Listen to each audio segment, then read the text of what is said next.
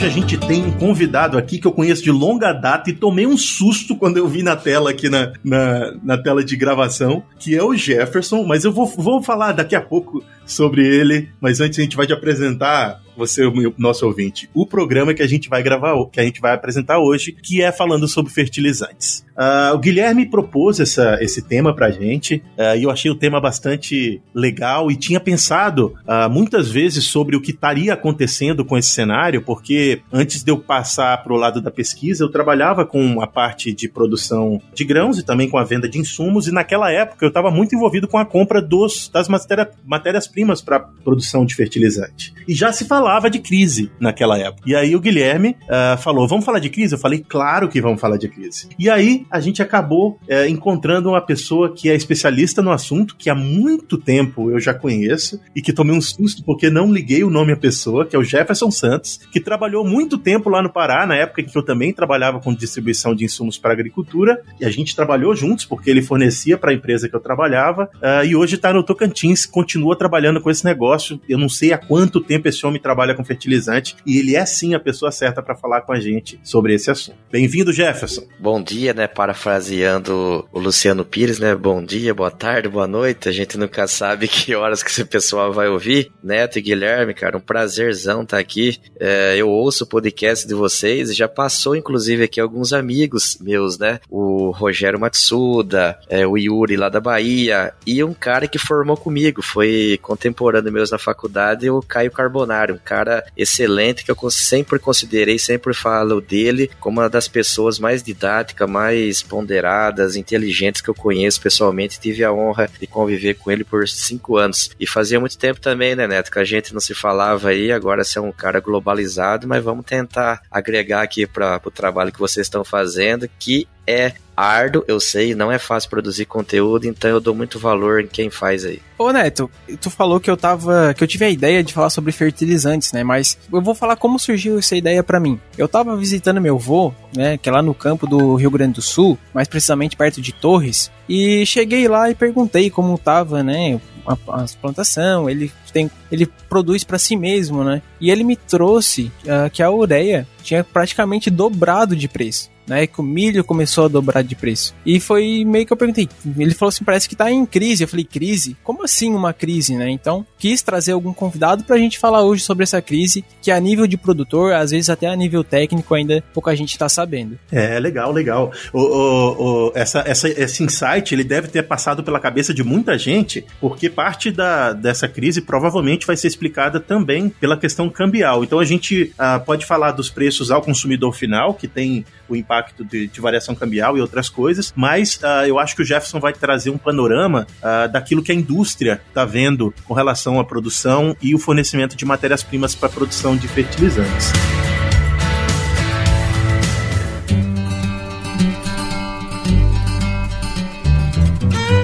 Você está ouvindo Papo Agro, o seu podcast sobre o agronegócio. Hoje com Guilherme Matos e José Neto. Um oferecimento Stoller. Isso é inovação, isso é Stoller.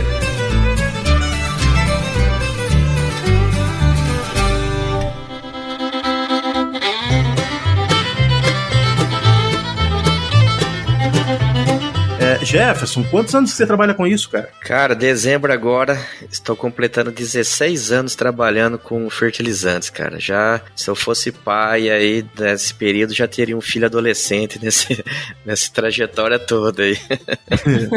é, que legal. E, e bicho, eu, eu, vou dizer a você, eu tenho, eu trabalhei 13 anos lá em Paragominas, como você sabe, e tô há 5 anos aqui na, na, na parte norte das Américas. E eu, eu, desde que eu comecei a trabalhar com fertilizantes, se falava que algumas matérias matérias-primas estavam em crise, que a dificuldade de fornecimento era grande. E eu acho que tá, pra, pra gente que tá ligado com os negócios, sempre se falava de crise. Tá mais intenso agora? Alguma coisa nesse cenário mudou para que a gente possa dizer que hoje a gente vive uma crise maior do que o que a gente já passou nos outros momentos? Pessoal, sim, né? Tipo, eu acho que a palavra assim, crise nos fertilizantes, ela soa um pouco forte, porque na verdade ela pode ser muito bem interpretada por todo, todas as pessoas pelo momento que a gente está passando, uma crise mundial, independente qual seja o setor que você pense todas as cadeias globais elas estão tiveram alguma disrupção aí, né? Problemas sobrou para todo mundo ou aquela que não parou, ela foi estressada ao limite, né? E o fertilizantes não poderia ser diferente. Então assim, essa palavra crise no fertilizantes, ela poderia ser também crise nos defensivos, crise em suprimentos de carro e tudo isso, né? Mas eu entendo o ponto que vocês querem chegar. Eu vou dar um passinho atrás, né, pra gente entender um pouquinho o momento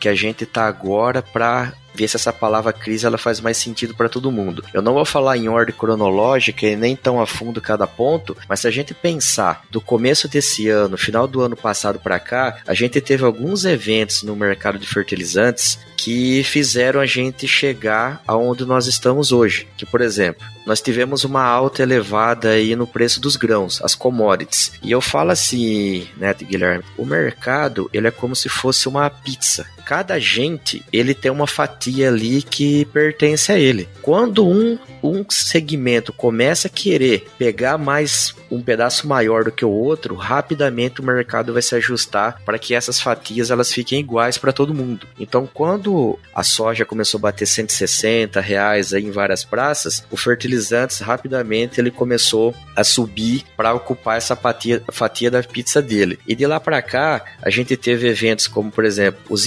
embargos que a União Europeia e os Estados Unidos começaram a dar sinais para o mundo que iam impor na Bielorrússia. E a Bielorrússia é um mega player produtor de cloreto que responde aí por cerca de 20% da demanda mundial. Então isso rapidamente, tipo a insegurança se ia ou não ter cloreto saindo lá da Bielorrússia, fez com que o preço do, do potássio que vinha muito deprimido, principalmente no ano passado, ele começou a sofrer essa esse reajuste aí. A gente teve, você que mora aí, Neto, a gente teve um furacão recentemente aí nos Estados Unidos, aonde destruiu plantas de produção de ureia que fez com que os preços subissem, subissem porque ela foi interrompida em momento de alta entrega de fertilizantes, assim, vamos assim dizer. É, depois, mais recentemente, a gente teve também a China divulgando para o mundo aí que ela estava fechando a, as fronteiras para exportar produto, né? Isso fez com que uma, uma grande quantidade de, de produto que saía da China não fosse sair mais. Isso também faz o, um desbalance entre oferta e demanda. Ô, ô Jefferson, uma, uma pergunta, né? Para começar assim a entender um pouco melhor, uh, da onde que, que vem assim essa demanda? Da onde que a gente o Brasil é exporta, importa? Como funciona a, essa. Só para mim ter uma noção, né? De, de, que, de que país, de onde vem, qual é a origem do, dos fertilizantes aqui para o nosso país? Não, o Brasil esse ano aí, o ano passado a gente consumiu em torno de 44 milhões de toneladas nos macroelementos aí, o NPK. Disso, cerca de 80 a 85% de todo o volume é importado. Né? Então, assim, se a gente pegar o nitrogenado, ureia. Caramba! É, exatamente. Incluindo todo, todo nitrogenado, vem 85%? Tudo, né? O ureia, sulfato, MAP, super, triplo, cloreto, isso tudo, a gente precisa importar em cerca de 85% do nosso consumo. E a gente pega, assim, os nitrogenados, principalmente a ureia, que é o produto mais consumido no mundo e também no Brasil, ele vem praticamente grande volume da parte do Golfo, Golfo Árabe, né? Vem da Rússia, vem de alguns países do, da, da África, como Nigéria, por exemplo. O cloreto de potássio, principalmente vindo da Rússia, da Bielorrússia, do Canadá, né, são grandes fornecedores para o Brasil, Israel também. E os fosfatados também, tendo a Rússia é, como um grande fornecedor, Israel e Marrocos. Então, esses países, óbvio, existem tantos outros aí também, mas esses são os países que abastecem a nossa demanda. E quando a gente pensa no mercado nacional, empresas como a Mosaic, por exemplo, a Galvani, agora recentemente a Euroquem, eles têm minas no Brasil, muito mais voltado para a produção de fosfatado, né? A Mosaic tem uma mina de, de cloreto de potássio também lá no Sergipe, o que dá esse balanço aí dos três macroelementos aí de em torno de 15% da nossa demanda. O que mostra que a gente é muito dependente e frágil nesse quesito aí de segurança alimentar, né? E, e me diz uma coisa, Jefferson, baseado nesses números que você está falando, é um, uma questão de segurança para o país essa questão de ser uh, dependente em fertilizante, como você enxerga esse cenário? Uh, digamos que a gente vá, que tem um, um problema político, ou um, como você estava uh, sugerindo anteriormente, né, um embargo por, de, de, de, portos, ou até esse problema mais logístico que a gente está tendo agora, o quanto que isso pode impactar um país como do tamanho do Brasil e que depende de agricultura para a balança comercial? Então, a autossuficiência em fertilizantes, mesmo se o Brasil tivesse condição de explorar todos os, os elementos é, aqui no Brasil, você não faz esse reajuste todo aí no curto prazo. Isso demanda aí, sei lá, uma mina de cloreto, ela deve talvez entrar em produção aí com 3, 4 anos a partir do instante que você começou um projeto desse. Então a gente tem uma fragilidade longa aí para conseguir suprir nossa demanda. Isso é uma questão onde é sim muito séria, porque qualquer rusga com algum país aí pode afetar diretamente o abastecimento nosso e sem fertilizantes não tem cultura com alta produtividade até pensando na, na no pacote tecnológico que a gente tem disponível hoje. Então assim, é um ponto de atenção óbvio que, que esses países que produzem, eles não vão comer esses fertilizantes que eles vendem para nós, eles precisam vender para comprar alimentos da gente, né? Então é uma relação de, de dependência para dos dois lados, mas que deixa a gente com a bundinha na janela, com certeza. E isso é uma questão que, uh, em que esfera isso é resolvido, ou quem pensa sobre esse assunto? São as empresas, é o governo, o produtor tem ingerência sobre isso? É, como é que fica essa relação entre o fornecimento de, uh, do, do, do, da matéria-prima para produzir o alimento e o contrário? Quem é, quem é que lida com tudo isso, Jefferson? Ô Neto, desde que eu tô no mercado, eu só ouvi o fertilizante, assim, virar a bola da vez em dois momentos, em 2008 e agora. Fora isso, ele sempre foi assim, se a gente pegar nos, do agricultura, que é um setor muito conservador, os fertilizantes ele é o conservador dos conservadores, né? Tanto é que informação de mercado sobre fertilizantes parece que é uma coisa assim de outro mundo. Você não tem acesso tão fácil agora com, com o advento das redes sociais, muita gente começou a falar, mas assim, a, as próprias empresas, elas são muito comedidas nas informações que elas divulgam, elas são muito, tipo assim, ainda lidam como se a informação fosse um bem muito precioso para tocar a estratégia dos negócios negócios, o que não é mais. Tipo, uma pessoa que consiga falar inglês aí, ou tem uma relação, um network minimamente estruturado, ele consegue fazer captação de informação muito rápida para ter uma leitura do mercado. E o segundo momento onde a gente vê o fertilizante sendo falado é agora por conta dessa alta dos preços aí. E nesses dois momentos foi quando eu vi movimentos do governo nessa, nesse sentido de fazer um plano nacional de, de abastecimento, né? E começou de novo, o Senado se envolveu, a, a ministra Tereza, que eu até considero uma pessoa de muita boa fé, está envolvida com isso, a Embrapa, tudo. Mas assim, pode até ser pesado, mas eu acho que quando entra político no meio, o negócio não anda. Uma coisa tão importante que deveria sim é, facilitar, tipo, coisa como licença, desoneração de muita coisa aí para viabilizar de repente a construção, o início dessas operações, porque hoje não tem dúvida que é muito mais barato a gente comprar de fora do que tentar produzir aqui. Muito bem, pessoal. Eu queria interromper rapidamente esse nosso papo para apresentar para vocês o Campo On, o podcast da Stoller do Brasil. Nesse podcast você vai encontrar vários papos técnicos para aprofundar o seu conhecimento acerca das tecnologias que podem melhorar a produtividade das lavouras que você trabalha ou que você conduz. Então, vá no seu agregador de podcast favorito e procure por Campo On, o podcast da Stoller. E fique bem informado com Papo Agro e Stoller. Ô, ô Jefferson, uh, tu falou agora de, do, da gente produzir aqui. Pensando nisso, nessa na fraca importação que tá chegando pra gente agora, né? Tem algum fertilizante que tá próximo de, de acabar, né? Seja nitrogenado, fosfatado, tem algo que tá chegando ao ponto crítico? Tirando o nitro, o, os nitrogenados, né, que vem do ar, a maior parte deles, ou de sub, o subproduto de produção de petróleo, são fontes finitas, né? Então falam assim, por exemplo, o fosfatado, é, falam que a China ela tem mina aí é, com vida útil para mais 30 anos se for se, se, continuar o modelo de produção atual. E Marrocos, que tem a maior parte da, das jazidas de fósforo do mundo, falam em 600 anos de mina, com sei lá quantos bilhões de toneladas. Então, assim, são fontes que irão acabar, mas a geração nossa, do teu filho, a do teu neto, provavelmente ainda não vai viver isso. Tá longe ainda, então. É, e até, lá,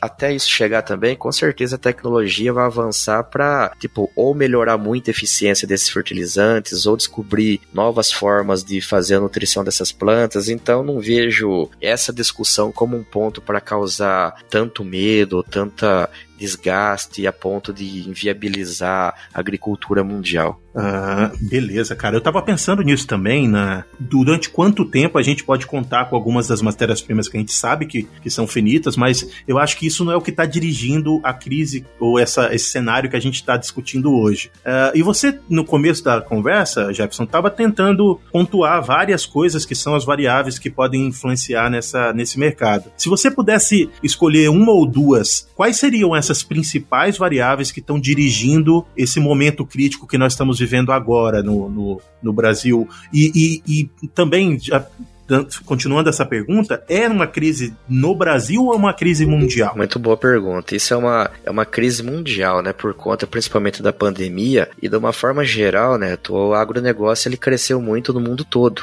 né? Então, se pudesse enumerar assim, para esse momento agora, dois pontos que teriam vários para enumerar, seriam principalmente a China fechando as fronteiras para exportação de fertilizantes, e juntamente com a Rússia limitando a quantidade de exportação para os próximos cinco meses meses. E um outro ponto fortíssimo, a explosão no preço do gás, principalmente na Europa. Esses fatores aí fizeram com que a régua da precificação dos fertilizantes fosse lá na altura, só para vocês terem ideia, o preço CFR, para quem não conhece o termo, né, custo de frete, é o, é o valor do produto no porto, dentro do navio. A ureia saiu ali no começo do ano em torno de 380, 400 dólares, dólares o custo de frete, e hoje, em dezembro aqui, já batendo 1.900 150 a mil dólares o custo de frete. Então, mais do que dobrou um único produto e na mesma proporção vieram os outros, cloreto, MAP e os micronutrientes, tá tudo nessa irracionalidade de preço, porque isso daí não é mais uma coisa racional, né? Já virou irracional isso tudo. Uh, e, e, Jefferson, uh, você está falando, claro, você trabalha numa grande empresa do, do negócio. Uh, o que acontece é o mesmo impacto que a, a, empresa que você trabalha sente, o mesmo que pequenas misturadoras ou que o produtor que importa a matéria-prima sente? Como que é a diferença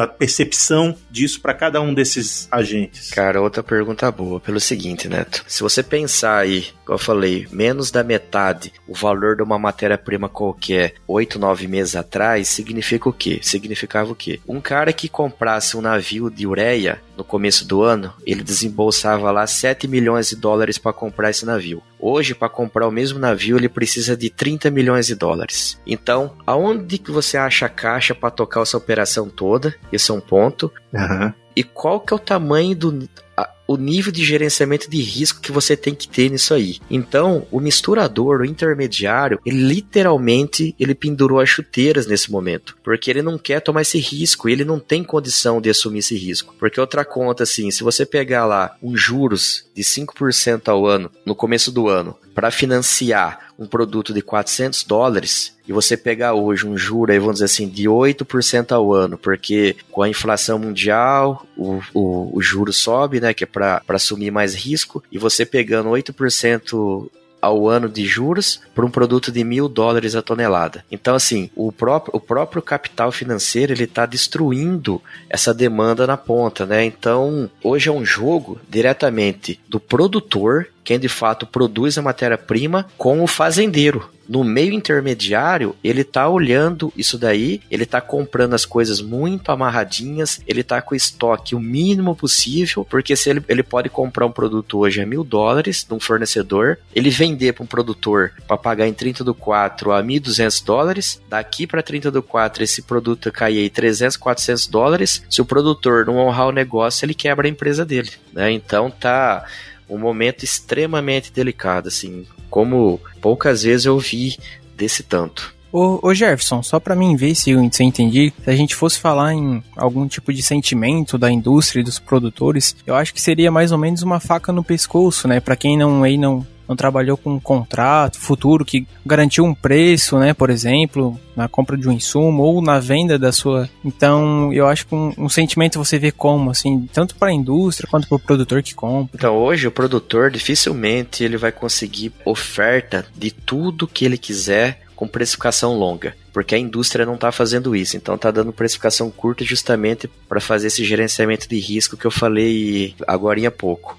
É, e o produtor, quando ele pega o valor do grão que está com, com esses níveis de preço de fertilizantes, a relação de troca dele piorou muito. E isso pega e inibiu, tirou o apetite dele também de vir para o mercado, porque existe aquela máxima, né? Não precisa ter pressa para fazer negócio ruim. Então, se ele ainda tem tempo logístico para pensar um pouco mais e ver se esse mercado vai se acomodar ou não, esse sentimento é meio que unânime. Vocês devem ter visto aí há duas, três semanas atrás essas entidades de classe, por exemplo, a ProSoja, orientando os produtores a ser muito mais racional esse ano no uso da, da adubação. E eu concordo em, plenamente com, com, com isso. Né? A gente tem que entender muito bem o que a gente tem lá no solo, usar o máximo possível que a gente puder dos nossos recursos técnicos para fazer esse racionamento e postergar até onde achar que dá para postergar, porque do jeito que tá, fica ruim para todo mundo, como eu falei. A relação direta do fazendeiro com a, com a indústria lá fora, ela não é uma relação harmônica, né? Então, todo mundo precisa estar tá muito seguro dessas negociações e ninguém está nesse momento. Então, tanto é que o mercado ele está muito parado, ele está atrasado em relação, a, principalmente aos dois últimos anos que o mercado aconteceu muito cedo e esse ano ele está bem atrasado. Ô Jefferson, eu, tá, tava vendo uma, uma entrevista aí da nossa ministra da Agricultura, né, a Tereza Cristina, e ela fala que pra gente não, não precisamos se preocupar tanto para essa safra 21, porque provavelmente já, já tinha tudo sido vendido, né? A nível mundial ou até brasileiro, né? Qual, qual é o impacto? Vai ser um impacto mais futuro, mais presente? Como que tu tá vendo, assim, esse atualmente? Eu queria complementar essa, essa pergunta, rapidinho, Jefferson. Eu queria saber também o que está acontecendo agora. É, a gente sabe que, assim, maior parte do fertilizante do Brasil foi entregue, Estados Unidos está iniciando o inverno agora. No mercado de fertilizantes, qual é o momento? Então, como vocês falaram aí, para essa safra que está plantada e para a miro safrinha que vai ser, começar a ser plantada nos próximos dias, esses fertilizantes eles estão basicamente todo internado ou em navios aí em filas de, filas de portos, né? Então, se faltar algum produto, vai ser de uma forma bem pontual e não veja assim que algum produtor vai deixar de plantar porque não conseguiu fertilizantes agora. Quando a gente pensa para a próxima safra, 22, 23, eu também não vejo com problemas é, de tipo assim, falar, ah, o Brasil não conseguiu importar a quantidade que precisava. Eu vejo que a gente vai conseguir trazer, agora o preço não, tá, não está nessa discussão, porque se a gente olhar o cenário todo macroeconômico, é, não tem, assim, a não ser que aconteça uma coisa amanhã muito inesperada, fora do controle de tudo que a gente tem analisado, que faça esses preços caírem drasticamente. Né? Mas pensando assim, principalmente no curto prazo, aí, o primeiro, segundo semestre do ano que vem, são preços firmes, aonde em algum momento que o produtor não vai poder mais postergar essa compra, ele vai ter que, que ir para o mercado, mesmo que ele reduza a adubação, não vai ser grande percentual que ele vai poder fazer isso, e o produtor é um cara muito otimista, né? Assim, ele tá hoje no momento que ele fala que vai reduzir, mas ele, a gente sabe que quando chegar o momento dele sentar na frente do fornecedor dele e negociar, ele vai querer comprar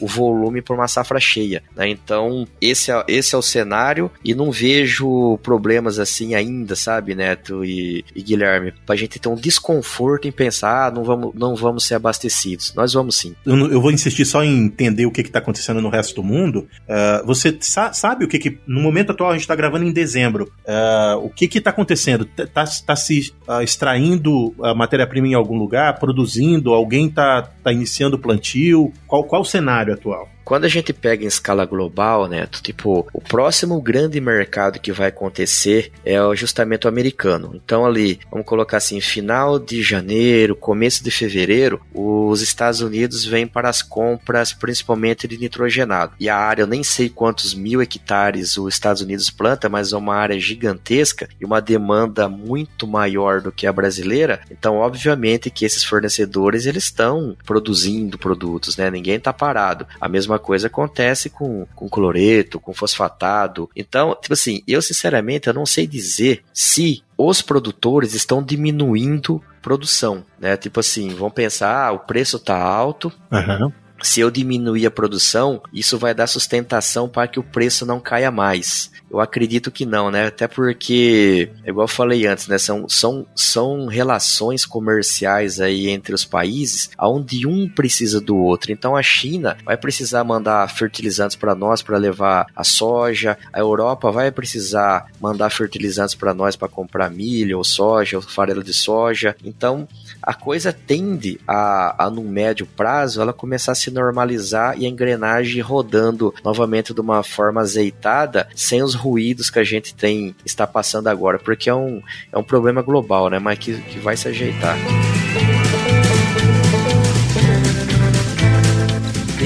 Eita, tá gostoso demais esse papo. E eu, eu gosto muito de escutar podcast. E o meu favorito, vocês sabem que é o Papo Agro. Se é o seu favorito, dá aí um follow aí no Spotify, cinco estrelas no podcast da Apple. Fica à vontade para divulgar esse papo. Manda pro pai, pra mãe, pra tia, pro tio, pro amigo, pra namorado, pra todo mundo. Ajuda a gente a fortalecer aí, porque dá trabalho de fazer. Vocês não sabem, mas dá trabalho. Então ajuda aí a gente. E se você não sabe como achar a gente, procura aí qualquer mídia social, no seu agregador de podcast favorito. Papo Agro, separado. É só procurar que vocês vão achar e vão curtir os episódios. Tenho certeza disso. É verdade. Se você quer interagir com a gente, a gente tá interagindo mais com você lá no Instagram. É só procurar por Papo Agro Podcast e você vai encontrar vários assuntos que a gente trata lá, não só os nossos episódios. Até tem uma série nova que chama Depois do Papo. Ela fica disponível aos sábados e ela vai expandir o assunto que foi discutido no papo da semana. Vai lá, é em vídeo, a gente troca uma ideia, você conhece quem, a, a, a gente, vê a nossa cara lá também.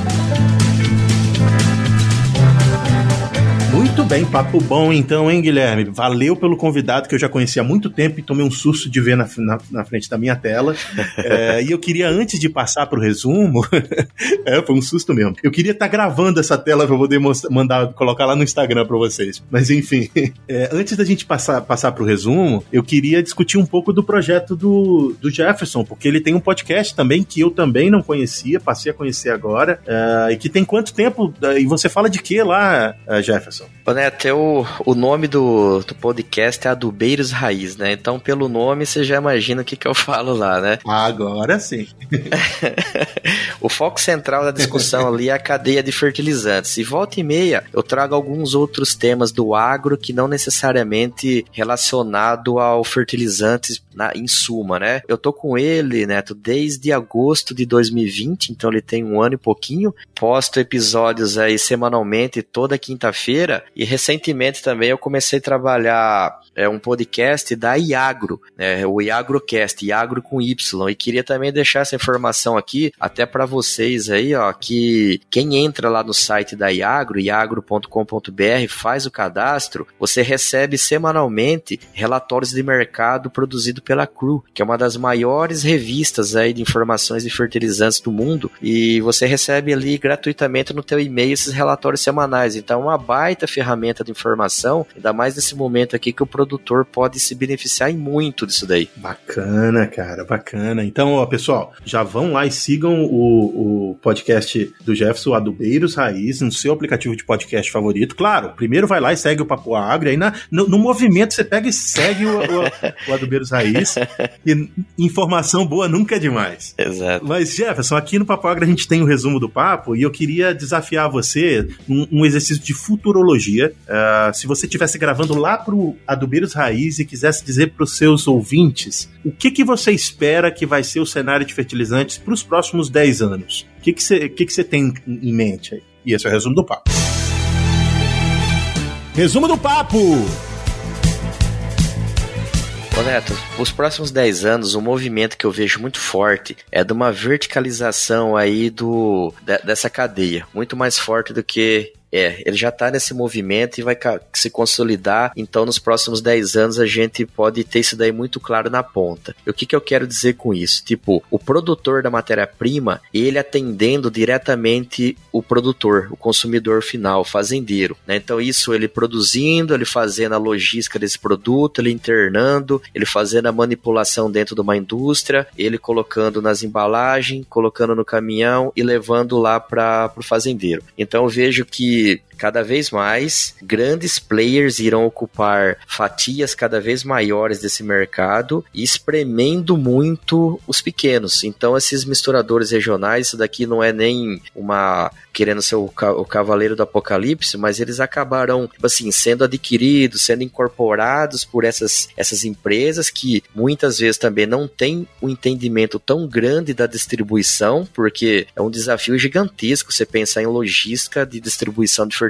no Brasil, né? Com onde certeza. você tem caminhão, você tem, você tem ferrovia, você tem barcaças aí no Pará onde a gente morou. Então, esse know-how dessas pessoas que estão na ponta, ela é e será sempre muito útil para que essas pessoas de fora consigam ter esse entendimento e se capilarizar. Então, eu vejo poucas empresas com muito share é, e atendendo o produtor diretamente na ponta. É essa visão que eu tenho do setor de fertilizantes para os próximos 10 anos. Caramba, é, é, E você acha que essa sua visão, no final das contas, ela é, é positiva ou negativa? A gente precisa ficar assustado ou a gente uh, pode se acostumar com a ideia de que o mercado é estável e vai permanecer estável? Não, eu, eu não vejo para assustar, né? Até porque as empresas que estão hoje dominando o mercado, elas já são empresas estrangeiras, né? E elas estão assim muito consolidadas no Brasil. Para a grande maioria, o Brasil é e cada vez será um player muito importante para os negócios globais dela, delas. Então veja assim, só como uma forma de consolidação de alguns que ainda não estão fazendo esse movimento de, de, de mercado, mas que não precisam, que são, todo, são todas empresas muito organizadas, estruturadas e que talvez serão elas as que irão explorar essas, essas possíveis jazidas que serão descobertas no Brasil, né? Ô Jefferson, sim, pra gente finalizar esse papo tão bom, tão bacana que foi, né? Pra deixar de forma mais redondinha ainda, né? Se você pudesse, assim, de alguma forma mudar o cenário, algum tipo de solução, qual que seria na, na sua visão? Se eu pudesse mudar o cenário? Então, se eu pudesse mudar o cenário, seria de fato assim, a gente ser menos dependente de, dos insumos de fora. E não estou falando não em questão de custo, que vai ser mais barato mais caro produzir aqui. É sim pela dependência, né? Porque o nosso agro, ele ainda, apesar de do oba-oba, hoje em dia o agro é pop, é tech, é tudo, e nem sempre foi assim, mas é uma agricultura muito jovem ainda, né? Ainda é uma agricultura muito jovem, a gente tem muita coisa para fazer. Essa região que eu tô aqui do Ainda ela tem praticamente tudo para acontecer, para se realizar. E a gente não pode deixar isso tudo crescer da forma que vai crescer, crescendo da forma que está crescendo, com uma dependência tão grande igual a gente tem hoje de outros países. Porque qualquer problema que der, como o coronavírus foi, que graças a Deus, a, as pessoas ligadas a esse negócio conseguiram fazer essas movimentações de produtos e, e, o produtor conseguiu plantar sem falta dele, mas se por um motivo qualquer essa logística ela fosse completamente interrompida, a gente não teria é, fertilizantes pelo simples fato de não conseguir fazer ele chegar aqui. Então a gente tendo uma dependência menor é um risco menor para nossa segurança alimentar e, e como nação também, né? Perfeito.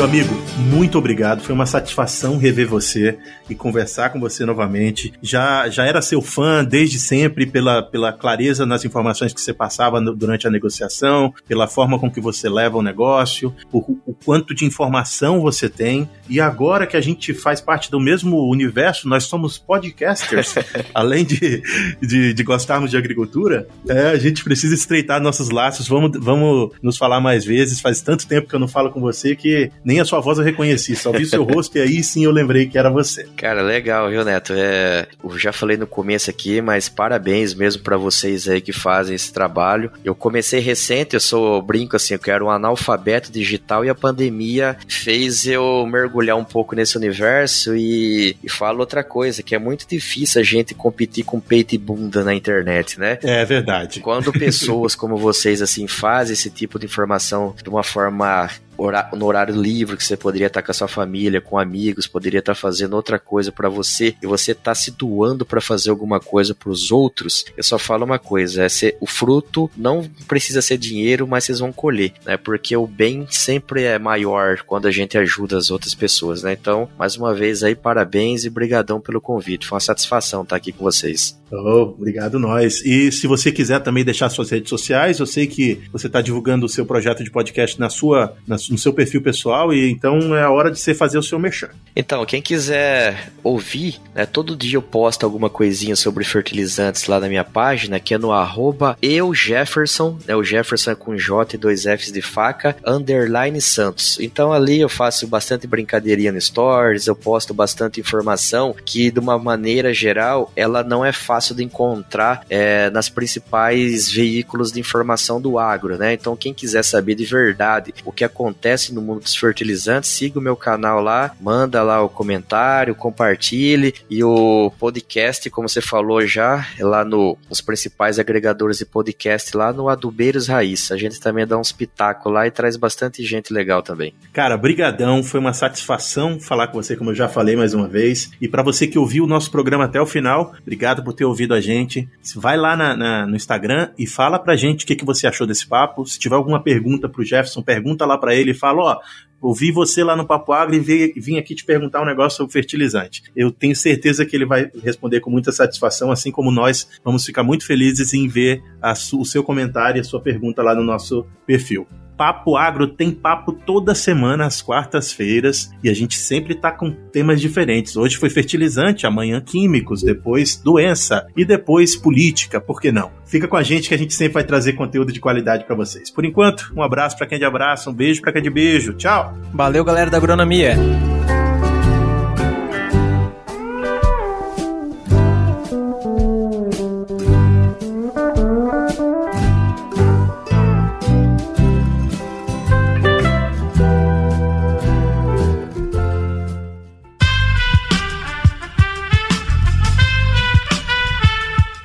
Podcast foi editado por Aerolitos Edição Inteligente.